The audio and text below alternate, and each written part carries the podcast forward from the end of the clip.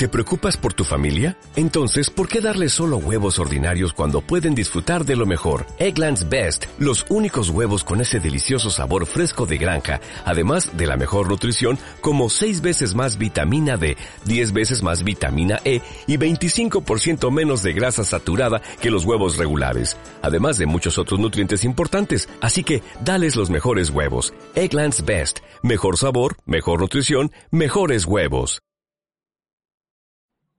Ok, acompáñenme a la segunda carta de Pedro, capítulo 1, y vamos a leer el texto que vamos a estudiar y vamos a desmenuzar.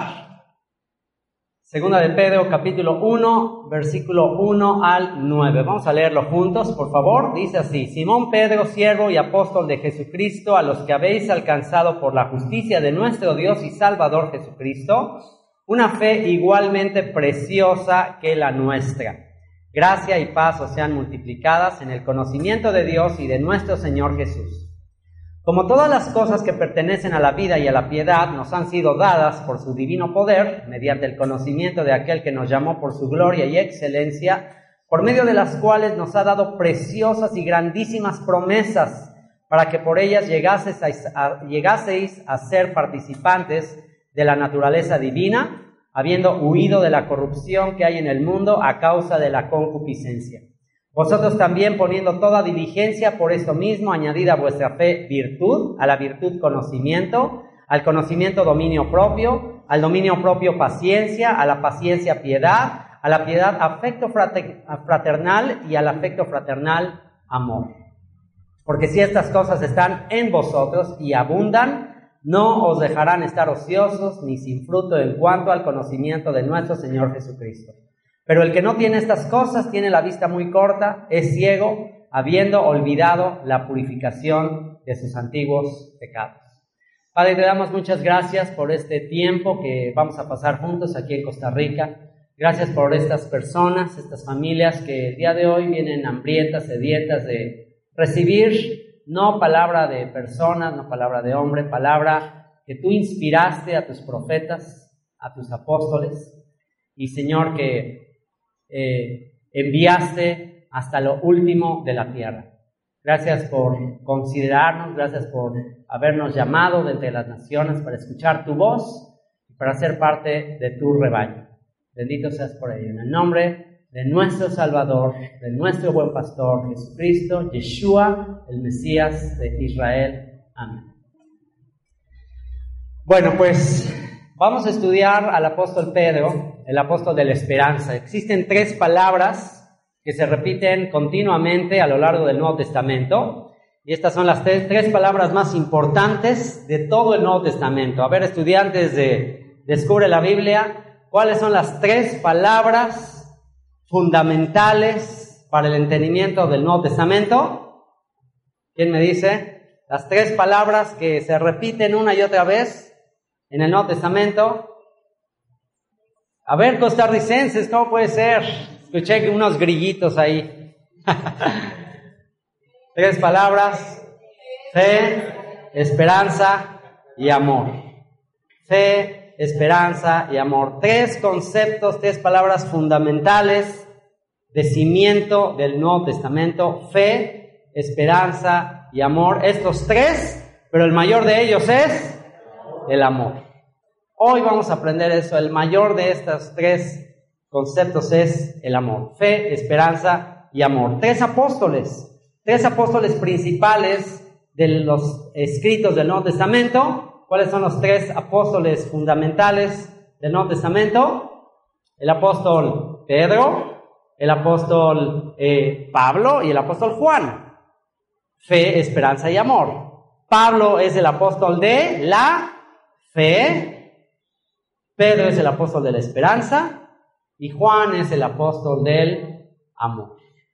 Así que estamos estudiando los escritos de Pedro en un seminario anterior eh, ya estudiamos la primera carta y hoy vamos a estudiar esta segunda carta.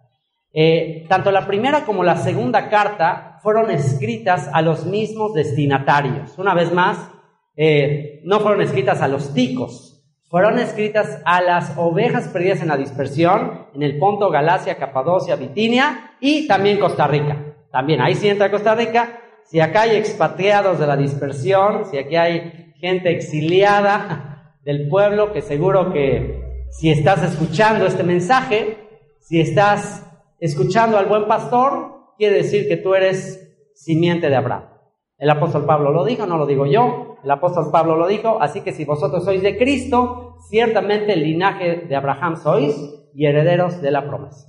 Jesús dijo, mis ovejas oyen mi voz y yo las conozco y me siguen y yo les doy vida eterna. Así que si estás escuchando su voz, entonces tú eres parte de los expatriados de la dispersión del Ponto, Galacia, Capadocia, Bitinia, todas las naciones, elegidos según la presencia de Dios en santificación del Espíritu y que fueron rociados por la sangre de Jesucristo. Gracias y paz sean a vosotros. Así que los destinatarios tanto de la primera carta como de la segunda carta son los mismos. Eh, ¿Cómo lo sabemos? Porque en el capítulo 3, versículo 1 de esta misma carta, segunda de Pedro, dice, amados, esta es la segunda carta que os escribo. Ahí dice, amados, esta es la segunda carta que os escribo, y en ambas despierto con exhortación vuestro limpio entendimiento. Así que, bueno, pues ahí está diciendo que les escribe a los mismos. ¿Y qué nos escribe ahora en la segunda carta? Bueno, todo lo que el apóstol Pedro ha estado escribiendo en la primera carta es, eh, es un mensaje de esperanza. Es un mensaje eh, que le manda a estos expatriados de la dispersión en tiempos de persecución, en tiempos que el imperio romano estaba persiguiendo a los creyentes, en un tiempo muy difícil, y el apóstol Pedro les escribe diciéndoles, eh, el Señor de toda gracia, que les llamó a su gloria eterna, después de que habéis padecido un poco de tiempo, Él mismo os perfeccione y afirme, eh, eh, que dice, dice, después de que hayan padecido un poco de tiempo, Él mismo os perfeccione, afirme, fortalezca y establezca. A Él sea toda la gloria por los siglos de los siglos. Amén. O sea, Él dice, van a padecer, van a tener tiempos difíciles, pero confíen, hay esperanza para ustedes. Entonces, en esta segunda carta comienza diciendo Simón Pedro, siervo y apóstol de Jesucristo. Siervo, la palabra siervo es la palabra doulos en griego, que significa un esclavo, un esclavo que no tiene derechos. No hay cosa mejor que entender que somos esclavos de Jesucristo. No hay cosa mejor. ¿Por qué? Porque es el antídoto contra la amargura, contra la depresión. En el momento que tú entiendas que eres un esclavo de Jesucristo, se acabó la amargura, se acabó la depresión, se acabó la tristeza. Ya no tienes que ir al psiquiatra que te dé pastillas para la depresión, para la ansiedad, ya se acabó eso. ¿Por qué? Porque ¿cuál es la ¿Cuál es la causa de la amargura, de la ansiedad, de la depresión? ¿Cuál es la causa? Las falsas expectativas. Cuando tú estás amargado, enojado con la vida, eh, ¿por qué estás amargado? ¿Por qué estás enojado? Porque tienes expectativas. Porque tienes expectativas en esta vida. Estás esperando que las cosas salgan de una cierta manera, como tú quieres. Y las cosas no salen como tú quieres, entonces te enojas. Te enojas, te amargas. Ay, Señor, ¿por qué? ¿Por qué me está pasando esto? Pues, oye, ¿Un esclavo tiene derechos? Un esclavo después de que hace todo el quehacer de la casa y limpia y barre y todo, ya en la noche, ¿a poco llega con el amo y dice, ya me cansé, todo el día trabaja y trabaja y el amo dice, ah, ok, ya puedes descansar? ¿Qué, hace el amo? Dice, siervo inútil, sigue, sigue sirviendo. no tienes derechos, no tienes eh, plan de retiro, no tienes prestaciones, nada. El esclavo vive para servir a su amo. Punto. Renuncia a tus derechos, renuncia a tus expectativas y sabes que vas a ser la persona más feliz del mundo. Vas a ser feliz, no tienes expectativas, no tienes expectativas de nadie ni de nada. Entonces cualquier cosa que te pase, no, importa. ¿Cuál, dónde está nuestra esperanza? Bueno, aquí el apóstol Pedro lo va a decir al final de la carta. Nosotros esperamos cielos nuevos y tierra nueva. Aquí estamos de peregrinos, aquí estamos extranjeros, aquí estamos de paso, así que no esperes. Bástate mi gracia, dijo el Señor, porque mi poder se perfecciona en tu debilidad. Bástate mi gracia. ¿Qué quiere decir? Que no te fue suficiente el perdón de tus pecados? O sea, ¿qué no fue suficiente regalo, suficiente gracia, suficiente amor que hayas recibido perdón de tus pecados? ¿Todavía quieres más? ¿Quién, quién dice, ah, no, la cruz, la sangre de Jesucristo, no, eso no es suficiente, quiero más. Quiero también riquezas, quiero también honra, quiero felicidad, quiero salud, quiero todas esas cosas aquí. No es suficiente la cruz de Cristo. ¿Quién puede decir esa blasfemia? ¿Quién puede decir eso? Así que bástate mi gracia, porque mi poder se perfecciona en tu debilidad. Por eso dice Simón Pedro, siervo y apóstol, enviado, embajador de Jesucristo, a los que habéis alcanzado por la justicia de nuestro Dios y Salvador Jesucristo, una fe igualmente preciosa que la nuestra. ¿Se dan cuenta? A los que habéis alcanzado por la justicia de nuestro Dios y Salvador Jesucristo, una fe igualmente preciosa que la nuestra. Los que han alcanzado, no por tu justicia, no porque fuiste justo, no por lo que hiciste cosas buenas, sino por la justicia de Él. ¿Por qué nosotros somos justos? ¿Por qué nosotros somos santos? ¿Por qué? Porque Él es santo, porque Él fue justo, porque Él nos quitó nuestra culpabilidad, nos cambió nuestra culpa por su inocencia. ¿Acaso existe un regalo más grande que eso? ¿Existe un regalo más grande que tus deudas fueron perdonadas? ¿Existe un regalo más grande que eso? Aquí tenemos a alguien que es juez y que entiende de justicia. Imagina, imagínese eh, que, que usted tenía una deuda impagable por la justicia y todos sus pecados fueron echados al fondo del mar. Imagínate. O sea, ¿podríamos demandar después de eso algo más? O sea, ya es lo más grande que recibimos. A los que habéis alcanzado por la justicia de nuestro Dios y Salvador, Jesucristo, una fe igualmente preciosa que la nuestra. Aquí yo me consolé con leer esta carta de que el apóstol Pedro repite una y otra y otra vez la palabra preciosa. Se la, le encantó la palabra preciosa. Yo siempre repito mucho en mis grabaciones, luego cuando yo mismo me escucho digo, ay, otra vez esa palabra, ¿cómo usas esa palabra? Todo el tiempo estoy diciendo impresionante, impresionante, impresionante, impresionante. Ya hasta a veces me caigo mal, yo, ya no uses tanto esa palabra impresionante. Pero me consolé cuando vi aquí que Pedro utiliza preciosa, preciosa y preciosa. Y digo, bueno, ¿por qué uso tanto la palabra impresionante? Porque no encuentro otra palabra que exprese lo que quiero decir con impresionante. Cada vez que escucho y que entiendo algo de la Biblia me parece impresionante. Impresionante. Entonces aquí Pedro utiliza preciosa. A los que por la justicia de nuestro Dios y Salvador Jesucristo han alcanzado una fe igualmente preciosa que la nuestra. Gracia y paz os sean multiplicadas en el conocimiento de Dios y de nuestro Señor Jesús. Gracia y paz. Estas dos palabras, dúo dinámico, se utilizan mucho también en el Nuevo Testamento, gracia y paz. Gracia, un favor inmerecido, algo que tú y yo no merecemos. Y cuando entendemos el favor inmerecido de Dios, cuando sabemos que no merecemos nada, cuando sabemos lo que Él ha hecho por nosotros gratuitamente, entonces, por primera vez en la vida, podemos tener paz. ¿Existe algo más hermoso que tener, más precioso, como dice el apóstol Pedro, que tener paz? Tener paz, tener tranquilidad, no estar afanado por nada, no estar preocupado por nada, no estar con temores, tener paz. Tener paz. Salmo 119, 165 dice, mucha paz tienen los que aman tu ley y no hay para ellos tropiezo. Mucha paz hay para los que aman tu ley, tu Torah, tu instrucción. ¿Quieres tener paz? ¿Quieres tener paz? Ama su instrucción. Ama su palabra. Y no habrá para ti tropiezo. Verso 3, como todas las cosas que pertenecen a la vida y a la piedad nos han sido dadas por su divino poder mediante el conocimiento de aquel que nos llamó por su gloria y excelencia, por medio de las cuales nos ha dado otra vez, ¿qué? Preciosas. ¿Se dan cuenta? Le encanta. Pedro está en éxtasis. Pedro le sobrevino un éxtasis cuando está escribiendo este, esta carta ¿Se acuerdan que cuando estaba ahí en, en Jope, estaba ahí en una azotea y dice que vino un lienzo con animales inmundos, dice que tenía hambre y dice que le sobrevino un éxtasis. ¿Qué es un éxtasis?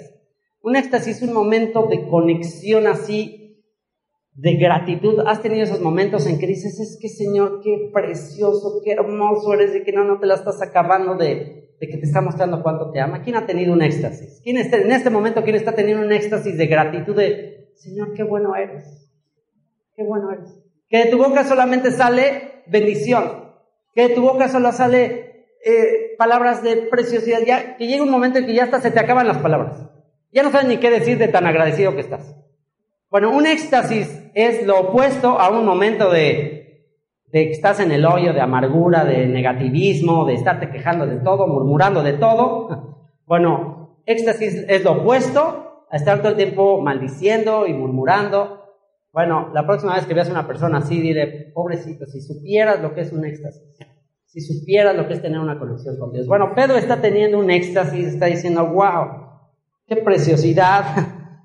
Dice, como todas las cosas que pertenecen a la vida y a la piedad nos han sido dadas por su divino poder mediante el conocimiento de aquel que nos llamó por su gloria y excelencia. Aquel que es el creador del mundo nos llamó por su gloria y excelencia. Fíjate qué hermoso. Nos llamó. ¿Por qué nos llamó? ¿Por qué nos llamó? Por su gloria y excelencia. Porque es excelente, porque es bueno, porque es amor, porque es lo máximo. Por eso nos llamó. No nos llamó por ninguna otra razón. No nos llamó porque yo lo mereciera o no nos llamó porque Él lo necesitara. Él necesitaba de nosotros. Él necesitaba de mí. Él necesitaba que yo estuviera hablando de Él o aplaudiéndole o diciéndole te amo. ¿Me necesitaba? No, no lo necesitaba. Cuando Él estaba solo, antes de haber creado el universo y las constelaciones y el mundo animal y todo lo que creó, y él estaba completamente solo en el vacío, en la nada, y solo él existía, necesitaba crear algo.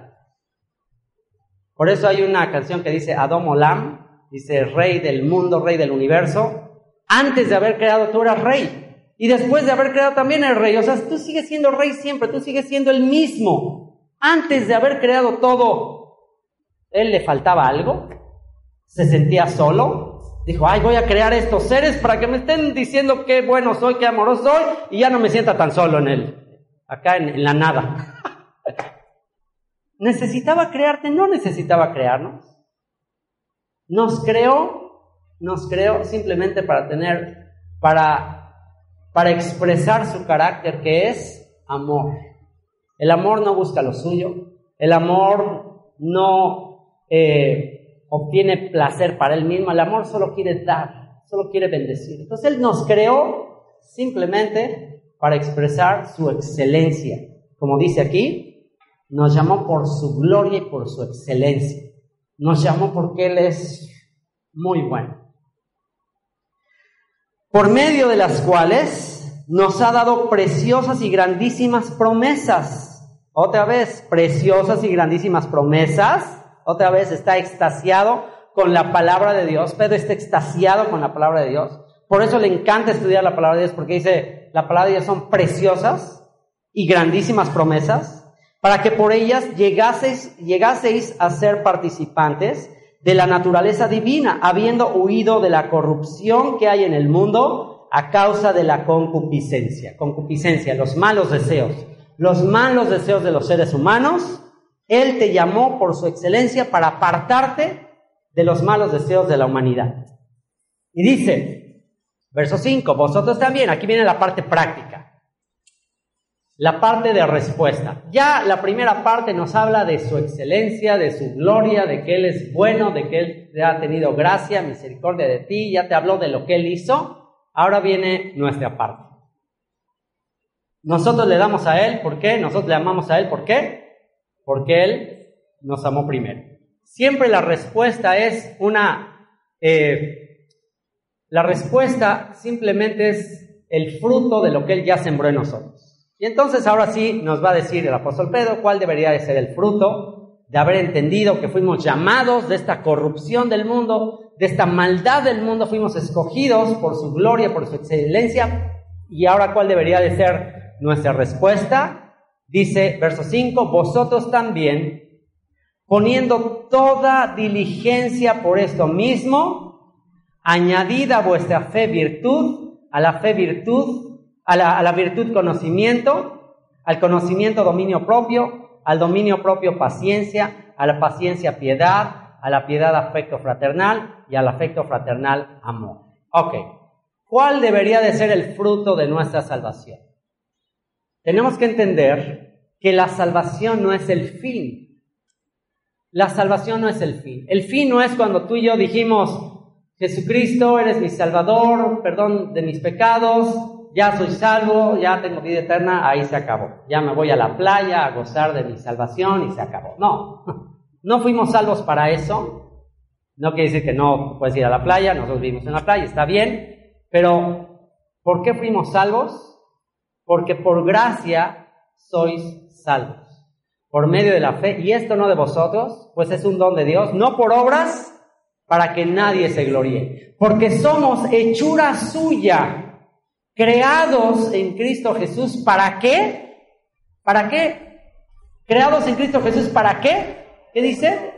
Para buenas obras. Fuimos creados para buenas obras, las cuales Él ha preparado de antemano para que andemos en ellas. ¿Dónde las preparó de antemano? ¿Dónde dice qué obras debo de hacer? ¿Dónde está escrito eso? La Torah, los profetas. Ahí está escrito las obras que Dios preparó de antemano para que todos los que sean salvos anden en ellas. Esas son las obras que debemos de hacer. Y aquí viene una lista de eh, características, de frutos de todo creyente después de haber recibido la fe.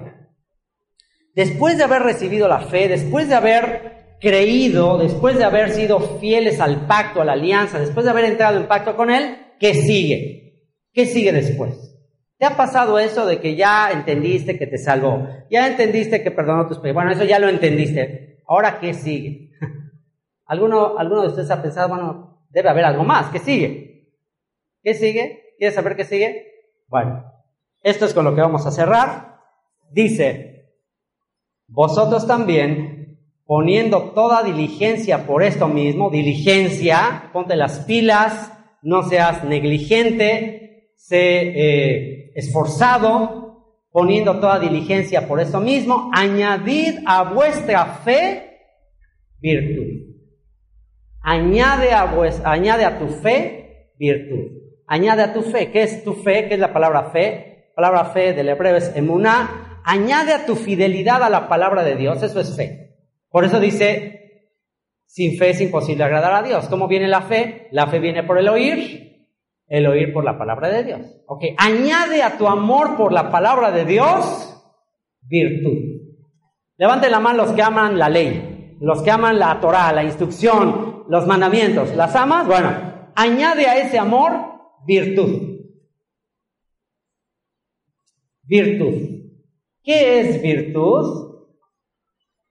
La palabra virtud del griego, en el Nuevo Testamento del griego, la palabra virtud es una palabra que se utilizaba en el griego clásico y que se refería a, actos heroicos. Actos heroicos. Los actos que hace un héroe. Piensa en un héroe así que haya hecho algo extraordinario por la humanidad. Bueno, añade a tu amor por la Torah actos heroicos por otros. Virtud. También se puede traducir como excelencia. Ahorita está muy de moda la palabra excelencia. Están todos los motivadores de asesores de empresa que te dicen, haz todo con excelencia. ¿Has oído esa palabra? Seguro que la has oído muchas veces. Es que hay que hacer todo para, con excelencia. En otras palabras también, con perfección. Haz todo con perfección, con excelencia. Cada cosa que tú hagas por Dios y por otras personas, hazlas perfectas, con excelencia. Si pudiste haber hecho algo que pudiste haberlo hecho para 10 y lo hiciste para 9, pero pudiste haberle hecho para 10, muy mal que sacaste un 9. Hazlo con excelencia. Añade a tu amor por la palabra virtud, excelencia, perfeccionismo incluso. Sé perfeccionista. A tu virtud, conocimiento. La palabra conocimiento implica estudio diligente de las sagradas escrituras. O sea, no nada más te conformes con, ah, pues yo ya estudié, yo ya, hice tres mil horas de la Biblia, ya para qué sigo dando los seminarios, ya me siento en mis laureles y no, no, no, no. Sigue conociendo, sigue aprendiendo. Podrás algún día decir, o cualquier ser humano podría algún día decir, ya agoté la palabra de Dios, ya me la sé de así todo, ya, no hay nada que no me sepa. ¿Alguien podrá decir eso? Imposible. Entre más sabes, entre más te metes a aprender, por eso yo estoy así obsesionado, porque entre más aprendo, más me doy cuenta que esto está imposible, que esto está eh, ilimitado. Así que, número uno, añade a tu fe excelencia, perfeccionismo, conocimiento, estudio diligente y permanente de las escrituras, a tu conocimiento, dominio propio. ¿Qué es dominio propio? Esta es una frase en griego que se utilizaba para los atletas olímpicos. Ya desde esa época estaban los Juegos Olímpicos. Entonces los atletas olímpicos que se esforzaban y se esforzaban y se esforzaban por obtener una medalla y se sacrificaban para tener disciplina y perseverancia, a eso se refiere. Dominio propio es la capacidad de negarte de ciertos placeres, de ciertas cosas que están bien, pero que las pasas por alto por una meta más grande, por una meta más más importante. Yo que fui un atleta y que pude eh, ser parte de competencias internacionales, campeonatos mundiales, incluso tengo un... Ah, eh, tengo ciertos logros en Juegos Paralímpicos, que son como los Juegos Olímpicos, pero para gente con algún tipo de discapacidad física. Eh, una de las razones por las que yo a nivel personal en mi carrera deportiva no destaqué como hubiese querido, eh, no es porque no tuviese cierto talento, ciertas eh, cualidades para el deporte, simplemente que nunca tuve la disciplina necesaria para llegar a más altos niveles. Recuerdo muy, recuerdo algo como algo muy, este, que dejó una gran lección en mí, que yo siempre admiraba a los atletas que obviamente a los campeones olímpicos, campeones mundiales, pero nosotros mismos, como hispanos, como latinos, que íbamos siempre a, competir a Europa, con los asiáticos en el tenis de mesa que eran los mejores del mundo, pues cuando íbamos a, al mundial o a, estos, a estas competencias internacionales, pues íbamos como todos deslumbrados con, con el escenario, con, con, las, este, con las experiencias de estar ahí, con, había fiestas para los atletas, había un montón de distracciones que estaban bien, o sea, eran bonitas y todo, pero que, por ejemplo, eh, en las inauguraciones, en la inauguración del Campeonato Mundial, hacían un show increíble y estábamos nosotros felices ahí en la inauguración y al siguiente día iniciaban las competencias. Pero me llamó la atención en una ocasión que fue un mundial, que una inauguración increíble, que yo andaba buscando a mis, a, mis eh, eh, jugadores favoritos del equipo de Suecia, específicamente en aquella época, yo en la inauguración andaba buscando dónde andaban los suecos, en especial este sueco que yo admiraba mucho y le quería pedir, le quería pedir su autógrafo. Entonces, la inauguración increíble, una fiesta, juegos pirotécnicos, todo muy lindo, pero no encontré a este sueco que, yo le quería pedir su autógrafo. Y ya al otro día me enteré, ya empieza la competencia y todo, y al otro día me enteré que ellos no iban a la inauguración. Ellos no iban a la fiesta, ellos no iban a la, inauguración. ¿Por qué? Porque al otro día empezaba la competencia y ellos se iban a entrenar y se dormían temprano para el otro día estar listos para la competencia. Mientras que los mexicanos andábamos ahí en la fiesta y los juegos pirotécnicos y al otro día todos desvelados, jugando así muy mal. Y entonces entendí dije, ah, claro, por eso es el campeón mundial. O sea, por eso esta gente es lo que es. Por eso los chinos son lo que son, en el deporte por lo menos. ¿Por qué? Porque es gente muy disciplinada. Es gente que tiene un objetivo y que van a ese objetivo y no les importa nada más. Ya una vez que termina la competencia, ahí sí hacen fiesta y otra cosa, pero antes es gente enfocada, gente disciplinada, gente que no se distrae. Yo iba ahí a pedirle su autógrafo a este deportista y hasta me, me caía gordo porque ni me pelaba prácticamente. ¿Y por qué? Pues porque venían miles de personas a pedir ese autógrafo y él estaba en lo, en lo suyo. Entonces, a eso se refiere dominio propio. Dominio propio es, ten una visión, ten un objetivo al cual quieras llegar y no te distraigas de ese objetivo. Porque sabes que si tú no tienes una visión personal, vas a caer en la visión de alguien más. Si tú no tienes tu propia agenda, vas a caer en la de alguien más. ¿Y cuál debería de ser tu visión? ¿Cuál debería ser tu meta? ¿A dónde queremos llegar? ¿Qué dijo Pablo poniendo justo el ejemplo de las Olimpiadas? Poniendo el ejemplo justo de los que corren en el estadio. ¿Qué dijo? Ustedes como los que corren, pero ellos corren por una corona corruptible, ustedes corran por una medalla incorruptible. Ese debería de ser tu objetivo. Claro, no está mal tener metas en este mundo, está bien. Ten tus metas, ten tus objetivos en este mundo, pero ¿sabes una cosa? los cielos y la tierra pasarán. El que hace la voluntad de Dios permanece para siempre.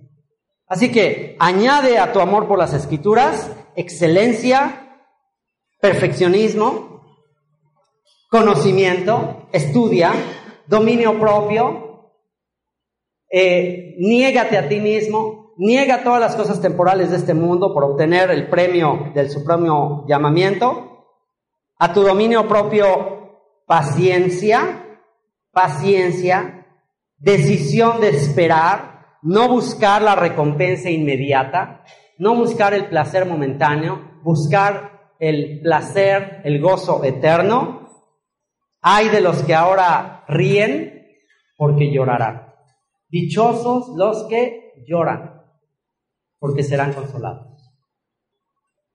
Paciencia, a la paciencia piedad, piedad hebreo hasidut, que tiene que ver con reverencia a Dios, ser reverente a Dios, ser respetuoso a Dios. Y bueno, ya a esta altura de la lista, ya como nos sentimos, la verdad. Vamos a ser muy sinceros. A estas alturas de la lista, ¿cómo te sientes tú con toda esta lista de frutos que deberíamos tener? ¿Cómo te sientes? Ah, pues ya, nos vamos desinflando, desinflando, desinflando hasta que ya estamos debajo de la mesa. Ahora, ¿tú crees que habrá personas que sí como que se sienten que están, que sí están logrando esto? ¿Tú crees que hay personas que sí te dicen, no, es que yo soy un varón de virtud y soy perfecto y soy disciplinado y que te hablan de todos sus logros? ¿Has conocido gente así? llena de sí misma que dicen, oh, yo aquí soy lo máximo y que te hace sentir como una basura y que ellos son así lo máximo. ¿Has conocido gente así? Bueno, si has conocido a gente así o tú mismo has caído en esa actitud en algún momento, de verte al espejo y decir, mira Señor, wow, conmigo la verdad sí te sacaste la lotería, yo sí soy excelente, soy perfecto y soy disciplinado y como estás, soy un campeón, este es un, soy un campeón, Señor. O sea, si te esa actitud de perfeccionismo, de que eres lo máximo y de que miras a los demás por debajo, aquí viene lo que va a balancear una actitud así. Añade a tu fe virtud, a tu virtud conocimiento, a tu conocimiento dominio propio, al dominio propio paciencia, a la paciencia piedad, a la piedad, ahora sí, afecto fraternal y al afecto fraternal, amor. Que nunca tu virtud, tu conocimiento, tu dominio propio, tu paciencia y tu piedad te hagan sentir tan grande, tan en las alturas, que pierdas el afecto fraternal y el amor por los demás. Que te sientas tan elevado en tu santidad que digas, no, pobre bola de pecadores, no son como yo. ¿A quién le pasó eso? ¿Se acuerdan de la historia que cuenta Jesús acerca del fariseo y del publicano? ¿Y qué decía el fariseo? Señor, yo te doy gracias. Oraba consigo mismo, diciendo, yo te doy gracias, ¿por qué no soy como ese publicano? yo eh, ayuno dos veces a la semana, yo doy diezmos de todo lo que tengo, wow, Señor, la lista, yo soy todo esto. Y dice, mientras el otro, el publicano, se golpeaba el pecho y no se atrevía ni siquiera a mirar al cielo y decía, pobre de mí, Señor, ten, misericordia de mí, sé propicio a mí, pobre pecador. Entonces, ¿cómo se balancea una actitud de que ya la libraste, ya eres lo máximo? ¿Cómo lo equilibras? Con el afecto fraternal y con el amor. Si no haces esto, ¿sabes qué va a pasar? Vas a dejar de ser luz, vas a dejar de brillar. ¿Qué le dijo el Señor? ¿Cuál fue el mensaje de Jesucristo a una de las iglesias de Apocalipsis, a la iglesia de Éfeso? ¿Qué le dijo? Yo conozco tu arduo trabajo y conozco que no puedes soportar a los malos y a los que se dicen ser apóstoles y no lo son. Yo conozco tus obras, tu arduo trabajo. Dice, pero tengo esto contra ti. ¿Qué le dijo? Tengo esto contra ti, que has dejado tu primer amor. Pues que nunca tu sentimiento, que es falso, porque si alguien se cree saber algo, si alguien se cree algo, es que en realidad no conoce como debería de saber. Entonces, una persona que manifiesta arrogancia simplemente no se ha metido a profundizar en las escrituras y a ver su bajeza espiritual. Pero, ¿cómo equilibras una actitud que podría convertirse en arrogancia? ¿Cómo lo equilibras a, la, a todas estas cosas que se exigen de uno mismo? Virtud, conocimiento, dominio propio, paciencia, piedad. Equilíbralo con afecto fraternal y con amor aquel que fue virtuoso en todo, aquel que tuvo todo el conocimiento, aquel que tuvo toda la paciencia, toda la piedad, aquel que fue perfecto siendo rico, se hizo pobre para que con su pobreza enriquecernos. Así que el afecto fraternal y el amor son los ingredientes que van a unirnos, que van a ayudarnos a permanecer juntos. Existen dos maneras de servir a Dios, de hacer ministerio. Existen los ministerios patrulla o policía y existen los ministerios ambulancia. ¿Cuáles son los ministerios patrulla o policía? Pues como Juan el Bautista. Aparece Juan el Bautista y ¿cómo era Juan el Bautista? Empezó su mensaje diciendo generación de víboras, o sea, se fue duro a la yugular de la gente. Generación de víboras, ¿Quién les enseñó a huir de la ira venidera? Hagan frutos dignos de arrepentimiento. No, toda la gente así asustada con, ay, este cuate está durísimo. ¿Qué fue a decirle a Herodes? Eres un adúltero, no te es lícito tenerla. Así durísimo. ¿Y cómo terminó? En una cárcel decapitado. Perdió la cabeza. Y antes de perderla, antes de que lo mataran, en un momento de, pues sin duda, de frustración, de, de enojo, de confusión, porque desde su perspectiva ya el hacha estaba a la raíz de los árboles y todo aquel que no producía fruto iba a ser cortado y echado al fuego. Ya él ya lo veía inminente. Y de repente aparece el Cordero de Dios, a quien él dijo, no soy digno ni de desatar la correa de sus sandalias, no soy digno en otras palabras ni de ser su esclavo, aparece y dice, este sí, este sí va a venir con fuego se iba a acabar con todos. Ya su aventador está en su mano, el aventador, el que tomaba la paja y le echaba, y dice, ya, y viene. Entonces viene, lo bautiza ahí en el río Jordán y está esperando, ya, bueno, ¿cuándo vas a traer el fuego? ¿Cuándo vas a acabar con todos? Y de repente se encuentra él mismo en la cárcel y no está pasando nada, no está trayendo el fuego, no está trayendo el hacha, no está levantando su voz en las plazas. Dice, le manda a sus discípulos a preguntar, oye, vayan y pregúntele, ¿eres tú el que había de venir? ¿O esperaremos a otro? ¿Eres tú el que va a venir con vara de guerra? ¿Eres tú el que va a venir acá? ¿O tenemos que esperar a alguien más? ¿Y qué le contesta? ¿Qué le contesta Jesucristo? ¿Qué le contesta Yeshua? Vayan y díganle a Juan lo que han visto y oído. Digan, los cojos andan, los sordos oyen, los ciegos ven, y a los pobres les es anunciado el Evangelio. Y bienaventurado, dichoso el que no haya tropiezo en mí. Dichoso El que al ver cómo me estoy comportando hacia los malvados, a los pecadores, no se tropieza. En otras palabras, dichoso, feliz, el que no se desilusiona de mi compasión, de misericordia. De que yo no vine a condenar al mundo, sino a salvar. Yo no vine a buscar y a salvar lo que se había perdido. Qué bueno si tienes toda la fe del mundo.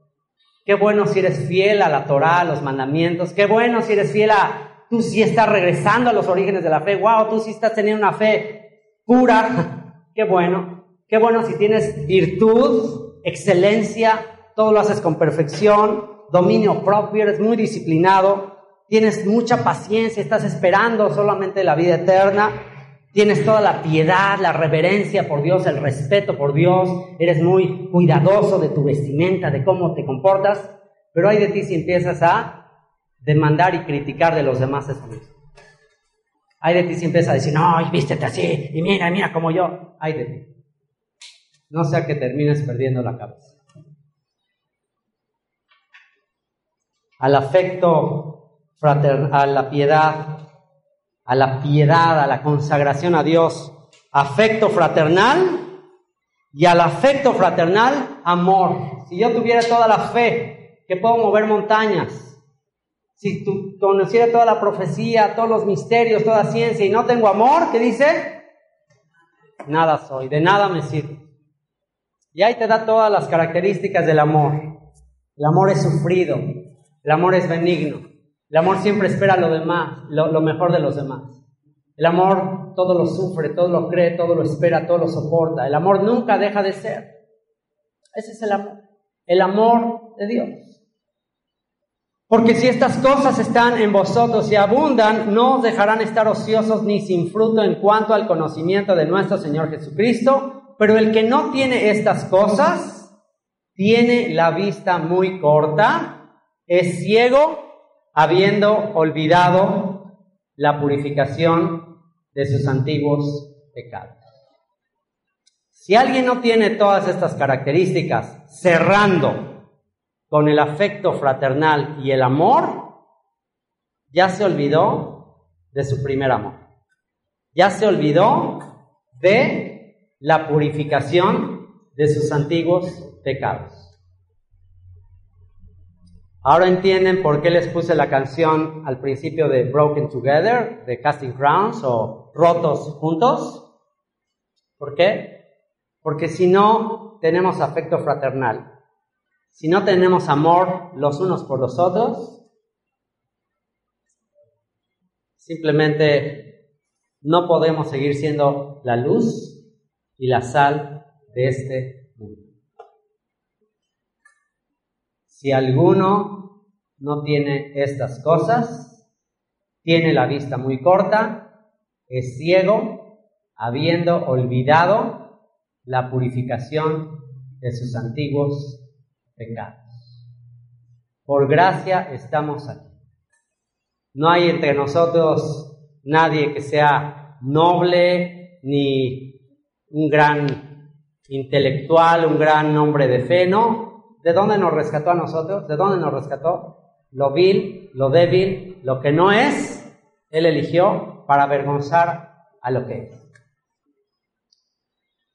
Padre, te damos muchas gracias por este primer mensaje del apóstol Pedro, este apóstol de la esperanza, este apóstol que entendió, entendió la lección de la arrogancia. Entendió lo que es sentir que era mejor que los demás cuando en esa cena te dijo, aunque todos te negaren, yo jamás te negaré. Él entendió la lección que tú le diste cuando Satanás le zarandeó y le mostró que no era mejor que los demás. Y Señor, una vez que él se dio cuenta que no era mejor que los demás, entonces pudo escribir esta carta diciendo, soy un esclavo, no tengo derechos, no soy nada mejor que los demás. Y por eso tiene autoridad su mensaje, y por eso tiene autoridad su palabra, porque tú le, le enseñaste qué es lo que nos hace grandes delante de ti. Y no es absolutamente nada de lo que nosotros tengamos, sino lo que tú hiciste por nosotros. El amor fraternal, el amor que tú tuviste para nosotros, el amor que no busca lo suyo, el amor que se entregó por nosotros, el amor que, que no condena, que no juzga. Señor, ayúdanos a tener un ministerio que no sea policía, que solo está viendo las fallas, las infracciones a la ley. Ayúdanos a hacer un ministerio ambulancia, que no le importa quién es el culpable, quién infringió la ley, solo viene a sanar a los heridos. Que ese sea nuestro énfasis, el afecto fraternal y el amor. Porque si no tenemos estas cosas, tenemos la vista muy corta, somos ciegos y nos hemos olvidado de la purificación de nuestros antiguos pecados. Bendito seas, Padre, por este mensaje, por los méritos de nuestro Salvador Yeshua. Amén. Les decía la diferencia de un ministerio policía o ministerio ambulancia. Tú puedes ser cualquiera de los dos. Juan el Bautista era el de, el de policía. Cuando hay un accidente de tránsito y hay heridos y todo, llega la policía y la policía que, le interesa, cuál es la función, y llega a la ambulancia. La ambulancia a, los paramédicos les interesa ver quién tuvo la culpa, quién infringió la ley. No, ellos lo único que tienen que hacer es sanar a los heridos, ¿no? Hacer algo por los heridos. Eh, la policía llega a ver cuáles leyes se infringieron. Entonces, así es en el ministerio igual. Tú y yo podemos tener un ministerio policía, andar viendo quién infringe la ley, andar de inspectores, o podemos tener un ministerio de ayuda, de auxilio, de esperanza. Al fin de cuentas, todos, todos estamos rotos, todos estamos heridos, todos estamos lastimados y todos necesitamos de afecto fraternal y de amor. Vamos a tomarnos un receso. Muchas gracias por haberte tomado el tiempo para escuchar esta grabación. Si quieres escuchar grabaciones similares de toda la Biblia, vea nuestra página web www.compartelabiblia.com. Te dejo con esta canción de mi hija, cuya letra expresa mi deseo de que la estrella resplandeciente de la mañana ilumine tu alma.